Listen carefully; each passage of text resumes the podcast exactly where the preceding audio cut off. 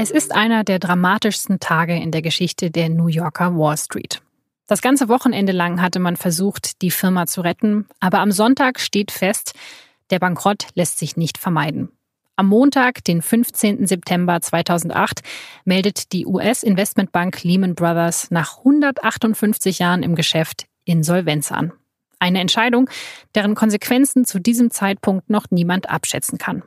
25.000 Mitarbeiter hat die Firma weltweit und immer mehr von ihnen tragen jetzt in Pappkartons ihre persönlichen Gegenstände aus den Gebäuden der Bank.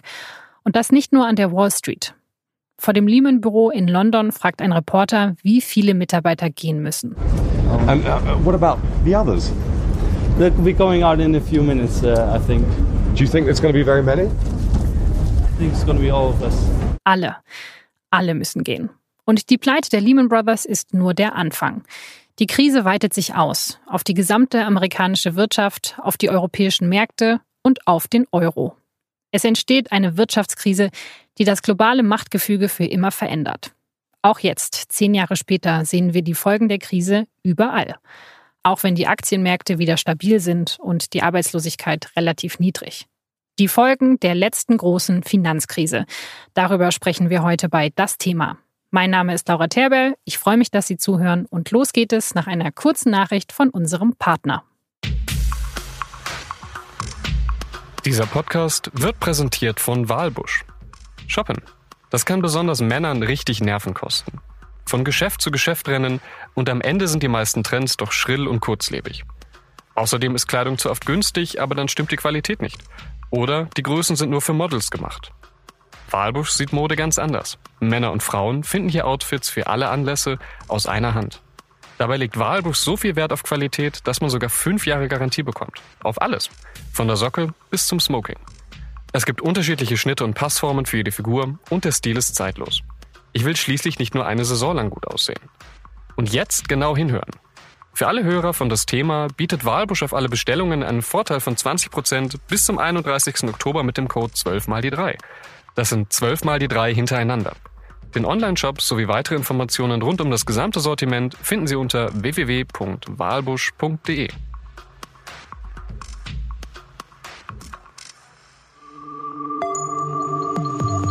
Das Thema. Der Podcast der Süddeutschen Zeitung. Bei mir im Studio sind Andrea Rexer und Nikolaus Pieper aus der SZ Wirtschaftsredaktion. Herr Pieper, Sie waren im Jahr 2008 als Wirtschaftskorrespondent in New York und ja, wie haben Sie denn damals diese Lehman-Pleite erlebt? Ja, das war ein Wochenende, wie man es nie vergisst. Die Größen der Finanzpolitik, also der Finanzminister und die, der Chef der Notenbank und viele Experten kamen zusammen bei der Federal Reserve of New York. Das ist sowas wie die Landeszentralbank von New York um Lehman Brothers zu retten. So haben wir gedacht und so haben die Teilnehmer wohl auch gedacht. Die retten Lehman. Wir haben uns auf ein arbeitsreiches Wochenende eingestellt als Journalisten, aber nicht auf ein dramatisches. Und dann ist aber eine Option nach der anderen ist hinweggebrochen. Und das letzte war, dass die englische Barclays Bank, auf die man gesetzt hatte, dass sie Lehman übernehmen, die sind auch abgesprungen. Und plötzlich war es klar, die retten Lehman gar nicht. Die müssen es untergehen lassen. Lehman ist bankrott. Und dann haben, bei mir selber war es so, es war so eine Schrecksekunde, bis man begriffen hat, dass es historisch ist. Dann bin ich an den Times Square gegangen, da in der Nähe ist Lehman Brothers, wo die Mitarbeiter die Kisten raustrugen und man wusste, jetzt ist so wirklich was Schlimmes passiert. Und man hatte auch Angst, man wusste nicht, was daraus wird, weil jeder hatte in Erinnerung die Weltwirtschaftskrise, der Bankenkrach in New York. Frau Rexer, wie haben Sie das damals erlebt?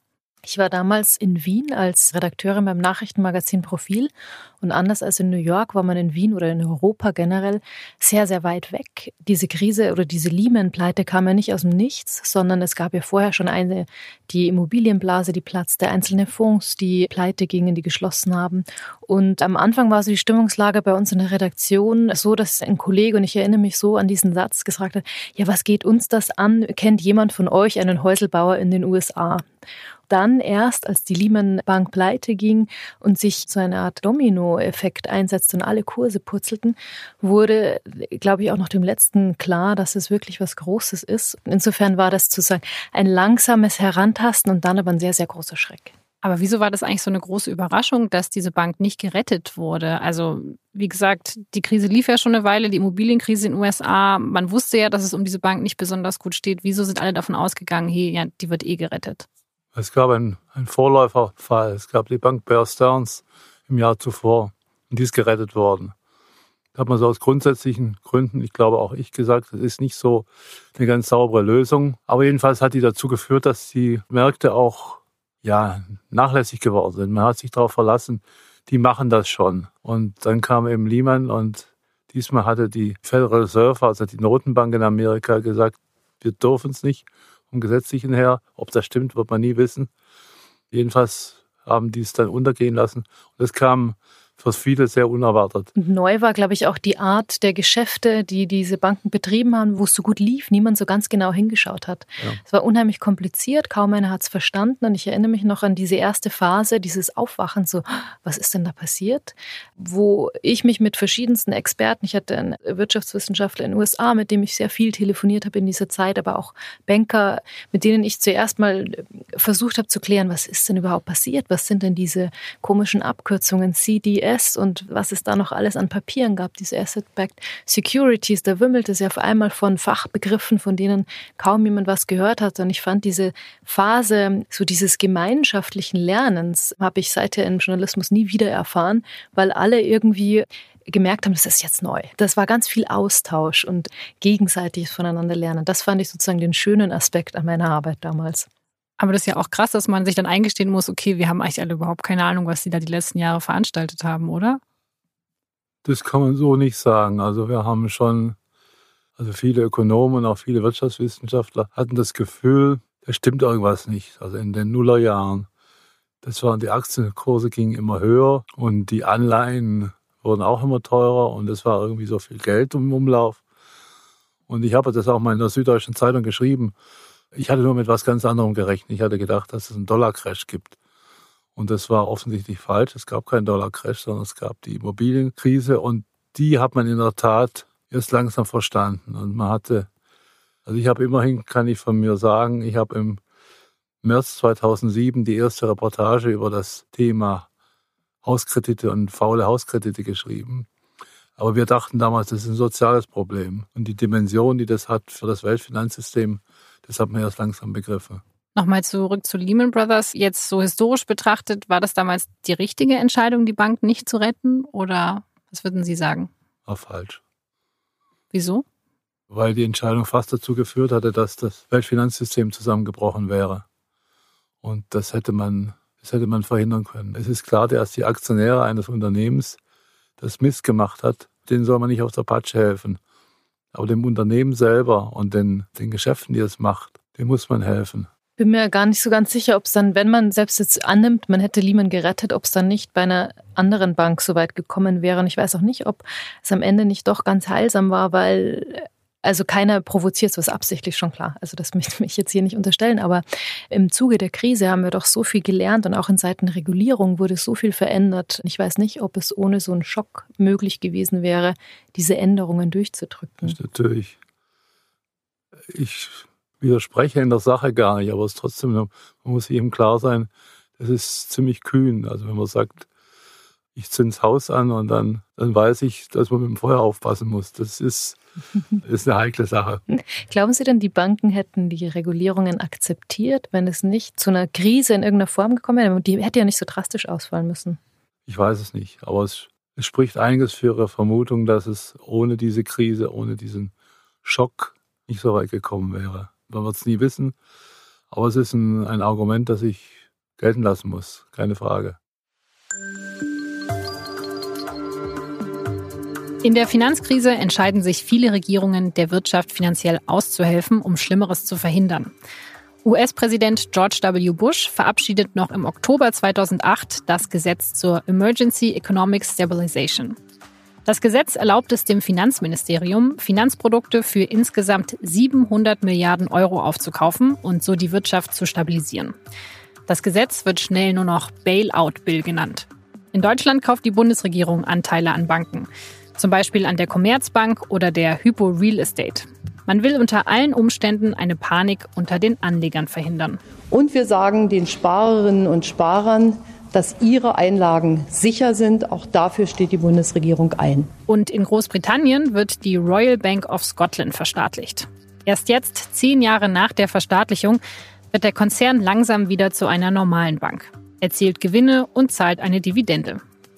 Die Regierung hat begonnen, ihre Anteile wieder zu verkaufen, wird letztendlich aber Verluste machen. Auch für die deutsche Regierung bleiben die Bankenrettungen ein Verlustgeschäft. Und das nicht nur wirtschaftlich. Eine Studie des Kieler Instituts für Weltwirtschaft hat jetzt einen direkten Zusammenhang zwischen Finanzkrisen und dem Erstarken von populistischen Parteien festgestellt. Für die Studie wurden Daten von 800 Wahlen in 20 Industrieländern analysiert. Und zwar seit 1870. Das Ergebnis? Nach Finanzkrisen schwinden die Regierungsmehrheiten. Die Zahl der Parteien in den Parlamenten steigt und vor allem die extreme Rechte gewinnt an Bedeutung. Die norwegische Fortschrittspartei zum Beispiel konnte nach einer Krise in den 80er Jahren ihr Wahlergebnis deutlich steigern. Heute stellt sie die Regierung. In Italien hat die Krise in den 90er Jahren der Lega Nord zum Durchbruch verholfen. Und in Deutschland hat die Finanzkrise zum Aufstieg der AfD geführt.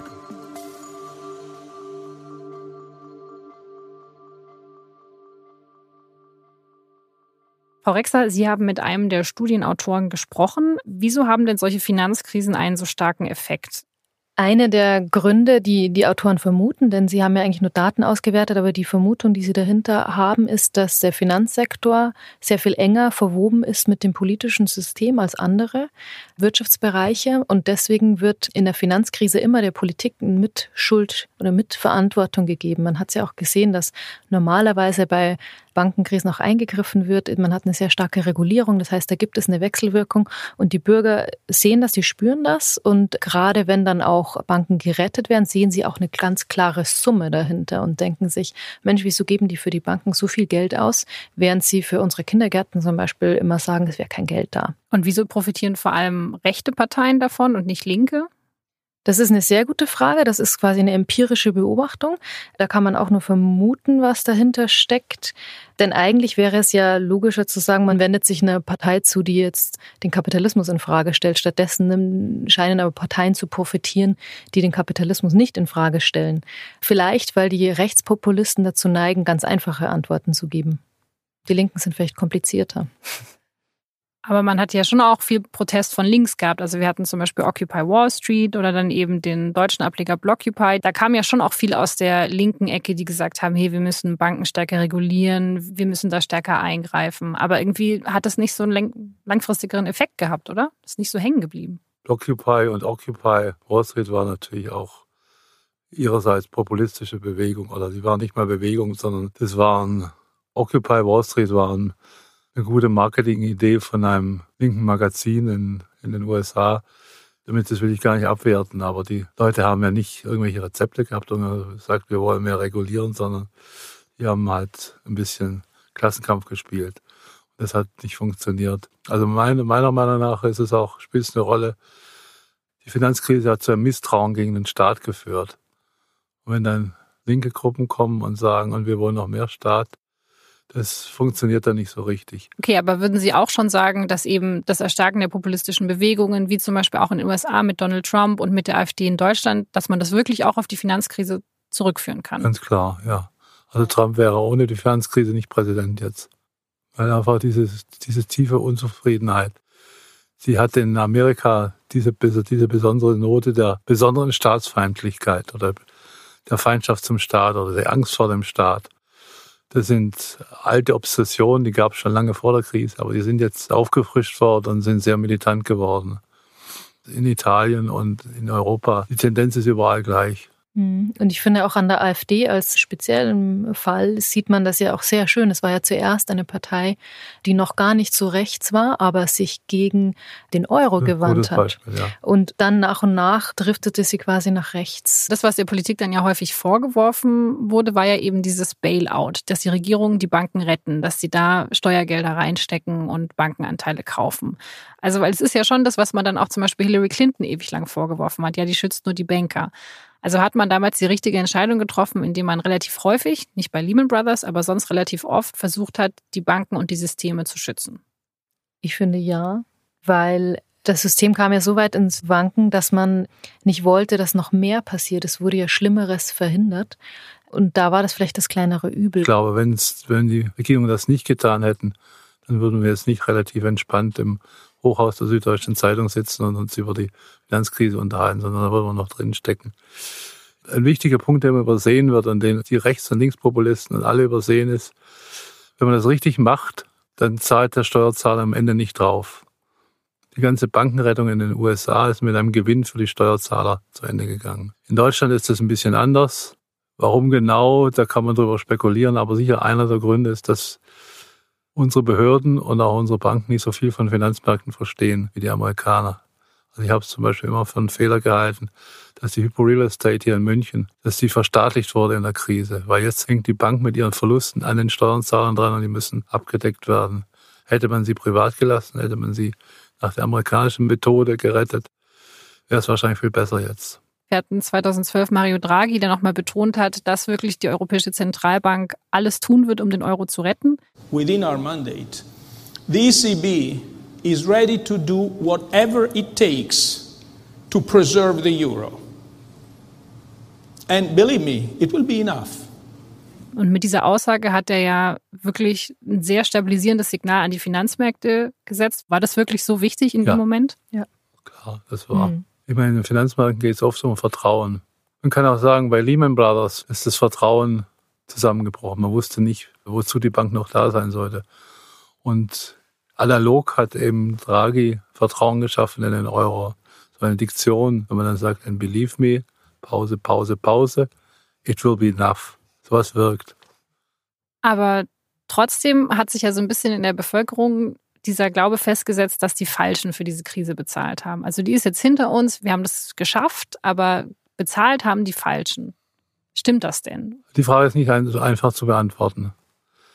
Also in Europa die schlimmsten Krisenfolgen müssten die Griechen durchmachen. Es wäre geradezu obszön zu behaupten, die haben es verdient. Die haben es natürlich nicht verdient. Die griechische Regierung war mit Schuld, dass sie eben sich auf eine unglaubliche Weise verschuldet hat und eine höchst unseriöse Finanzpolitik gemacht hat und sich nicht darum gekümmert hat, wie sie an ihr Geld kommt. Also sie hat den Euro missbraucht für eine laxe Finanzpolitik. Wer ist jetzt schuld?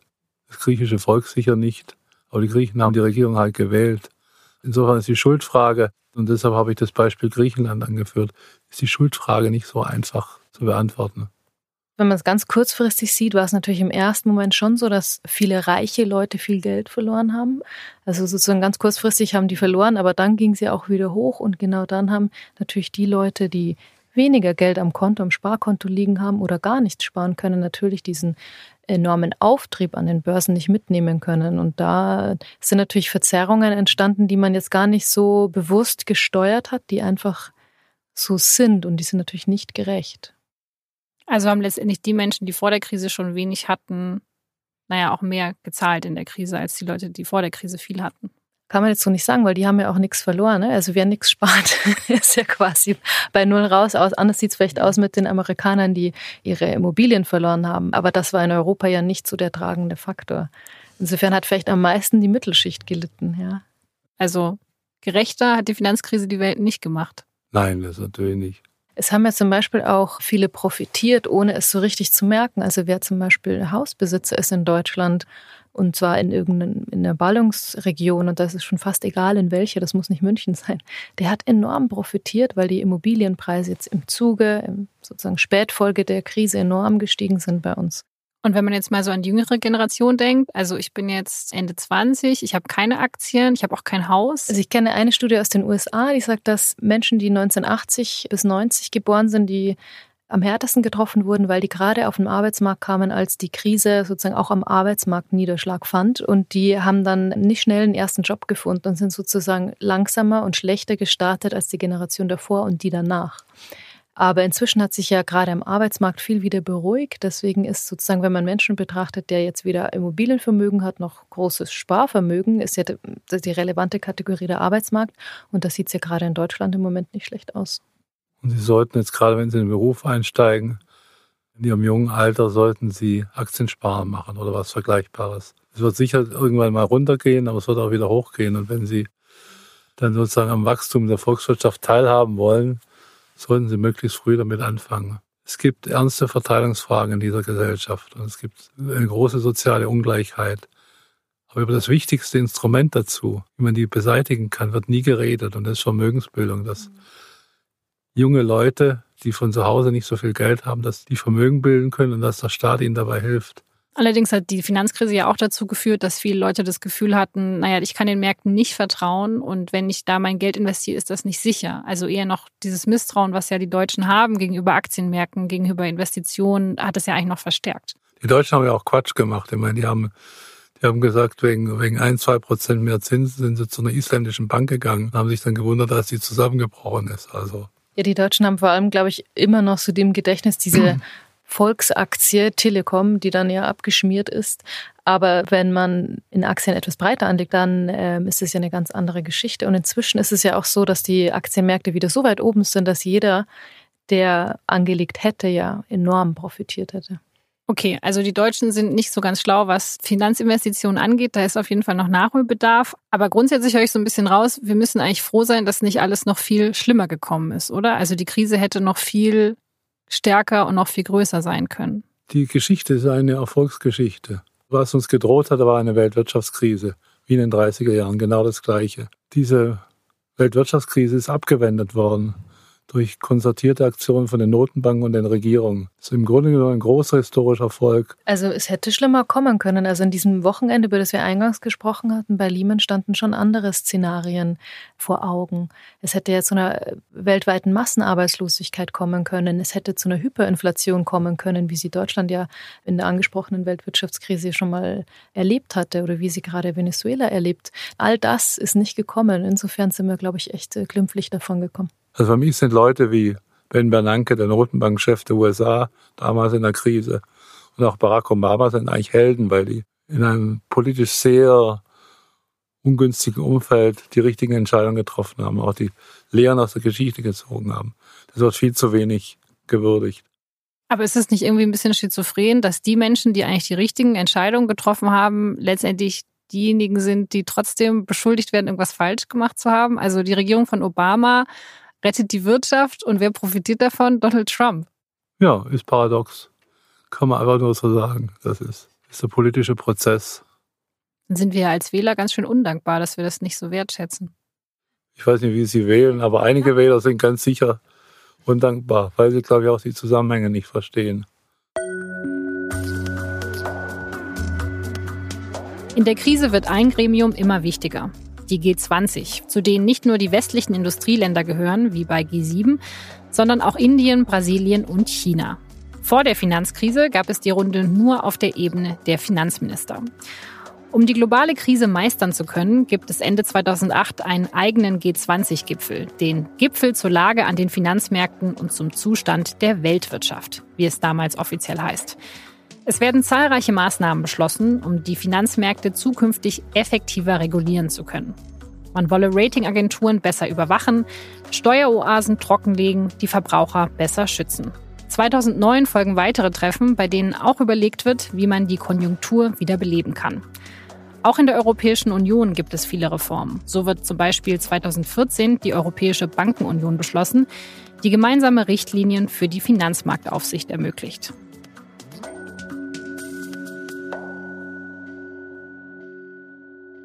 Hat man in der Krise denn genügend getan, um die Banken zu regulieren? Ist da genug passiert? Also da neigt man natürlich zu sagen, natürlich ist immer nicht genug passiert, aber ich finde schon beachtlich, wie viel passiert ist. Man kann immer mehr haben, aber das, was am Tisch liegt, ist schon ein großer Schritt äh, zu dem System, das vorher bestand, ein großer Unterschied. Denn in der Krise und in den ersten Jahren im Nachgang der Krise wurden den Banken sehr hohe Kapitalanforderungen auferlegt. Das heißt, sie haben sehr viel mehr Puffer, um künftige Verluste abzumildern, bevor überhaupt eine Krise möglich scheint.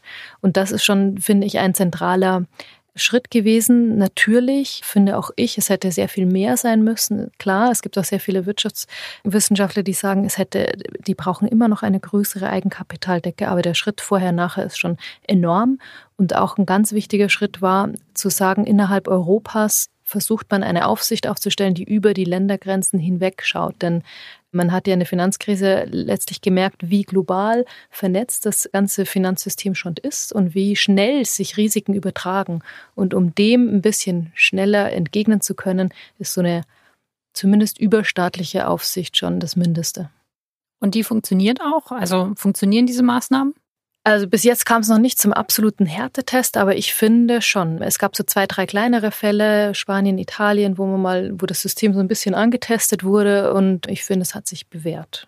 Man merkt das auch daran, wir hatten ja jetzt eine Krise der Währung in der Türkei. Türkische Lira betrifft auch einige Banken in Frankreich und in Italien. Da ist nichts übergesprungen bis jetzt. Der Sinn dieser Maßnahmen war eben, den Finanzsektor abzuschotten vor unverhältnismäßigen Risiken, scheint bis jetzt geglückt zu sein. Eine Sache, die ja häufig kritisiert wurde in der Finanzkrise, war, dass eben die Banker sehr, sehr viel Geld verdienen, dass da so eine gewisse Gier der Banken und der Banker besteht. Und wenn man sich jetzt die Finanzplätze dieser Welt anschaut, jetzt zum Beispiel London oder auch die Wall Street, naja, da sieht ja alles aus wie vorher. Also da hat man jetzt nicht so den Eindruck, als ob sich so viel geändert hätte. Also in den Banken hat sich viel geändert. Wir haben über die Banken geredet. An den Finanzmärkten sonst würde man auch sagen, die also ich bin geborener Schwabe und würde sagen, jetzt nicht auch ein bisschen weniger. Also es ist so eine Maßlosigkeit, die ist irgendwie obszön und ärgert mich auch. Aber sie ist kein Problem für das System, sondern sie ist unanständig. Aber die Gier, mit der Gier kann man nicht die Finanzkrise erklären. Das ist nicht der Punkt, sondern die Gier ist nicht schön, aber wahrscheinlich sind alle Menschen irgendwie gierig.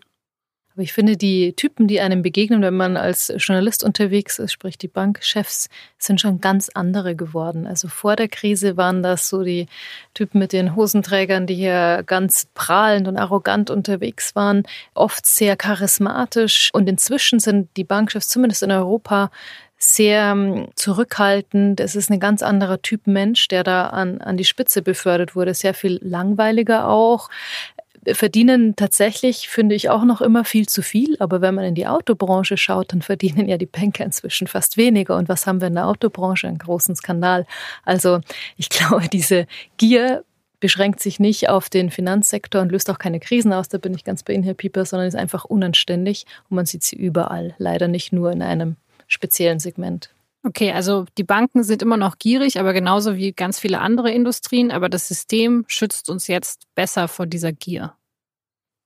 Die Menschen sind gierig, aber das System ist besser geschützt. Also das sehe ich genauso wie Frau Rexer. Es gibt mehr Eigenkapital in den Banken. Kein Mensch kann sagen, ob nicht mal wieder eine Finanzkrise kommt, aber eine Finanzkrise mit dem Ablauf, wie wir es erlebt haben, die halte ich für sehr unwahrscheinlich. Das Problem ist natürlich immer, dass die nächste Krise immer aus einer anderen Ecke kommt als die letzte. Genau. Deswegen, aber das ist, glaube ich, liegt in der Natur der Dinge. Also worüber man sicher sich unterhalten muss, ist die Lage in einigen Schwellenländern. Also in der Türkei, in Argentinien, da wurden die Lehren nicht gezogen aus der Finanzkrise. Die haben sich viel zu stark im Ausland verschuldet. Und das holt sie jetzt ein. Und da blicke ich mit einer gewissen Sorge drauf. Eine generelle Beobachtung ist natürlich, dass sehr, sehr viel Geld am Markt ist. Dadurch, ähm, auch dadurch, dass in der Finanzkrise sehr viel Rettungsmaßnahmen ergriffen wurden, sind ja die Bilanzen von den Notenbanken global gestiegen. Und das kann natürlich zu einzelnen Blasenbildungen in bestimmten Bereichen führen. Das Problem an diesen Blasen ist ja immer, dass man nicht weiß, ab wann ist eine Blase eine Blase. Und den Zeitpunkt festzustellen, dann ist man fast immer zu spät dran. Wichtig ist ja, dass man die grundsätzlichen Mechanismen so austariert, dass aus einer Blase nicht eine Krise entsteht. Und ich glaube, da sind schon viele Schritte gemacht worden, die das verhindern. Hoffentlich. Wie optimistisch wären Sie jetzt beide? Was würden Sie sagen? Wie optimistisch sind Sie, was die Finanzmärkte angeht? Also was mich so ein bisschen beunruhigt, ist, dass das Politische natürlich aufs Wirtschaftliche überschlägt. Und ich finde, man sieht es am deutlichsten an diesen Handelskonflikten, die wir derzeit haben. Und das ist natürlich eine Folge der Populisten, die überall sozusagen stärker werden. Am stärksten natürlich in den USA mit Trump. Also ich habe da große Sorgen, es, wie es weitergeht. Nun gibt es noch einen weiteren Aspekt. Als Folge der Krise sind die Zinsen in Europa praktisch bei Null, obwohl wir eine hervorragende Konjunktur haben was macht man, wenn die Konjunktur mal wieder abschmiert, was immer sein kann. Und da war normalerweise werden die Zinsen gesenkt, aber man kann die Zinsen nicht mehr senken jetzt. Was passiert dann? Das ist ein großes Risiko, ein Fragezeichen. Da habe ich auch noch keine Antwort, da mache ich mir Sorgen. Und das gilt ja auch für die Staatsverschuldung, die jetzt in der Krise stark angestiegen ist und in wenigsten Ländern wieder zurückgegangen ist seither. Also auch da ist weniger Handlungsspielraum für die nächste potenzielle Krise. Also wir sind schlecht darauf vorbereitet, wenn wieder eine Krise kommt, aber haben wir denn trotzdem was gelernt aus der Finanzkrise? Globale Krisen sind lösbar. Man kann, wenn alle Beteiligten sich vernünftig halten, kann man eine Krise lösen. Und die internationale Gemeinschaft hat sich ja auch in den Jahren 2008 und 2009 sehr rational verhalten. Erst als der unmittelbare Krisendruck dann nachgelassen hat, da fingen sie an, wieder Quatsch zu machen. Und es, es zeigt auch, finde ich sehr schön, was Sie sagen, dass es schon drauf ankommt, wen wir wählen. Es ist nicht egal. Es ist wichtig, dass wir Menschen wählen, die verlässlich sind und eben nicht sagen aus Wut, mir passt jetzt dies oder das nicht, dann wähle ich doch irgendeine Protestpartei. Es ist überhaupt nicht egal, weil wenn es hart auf hart kommt, brauchen wir Menschen in der Politik, die einen kühlen Kopf bewahren können.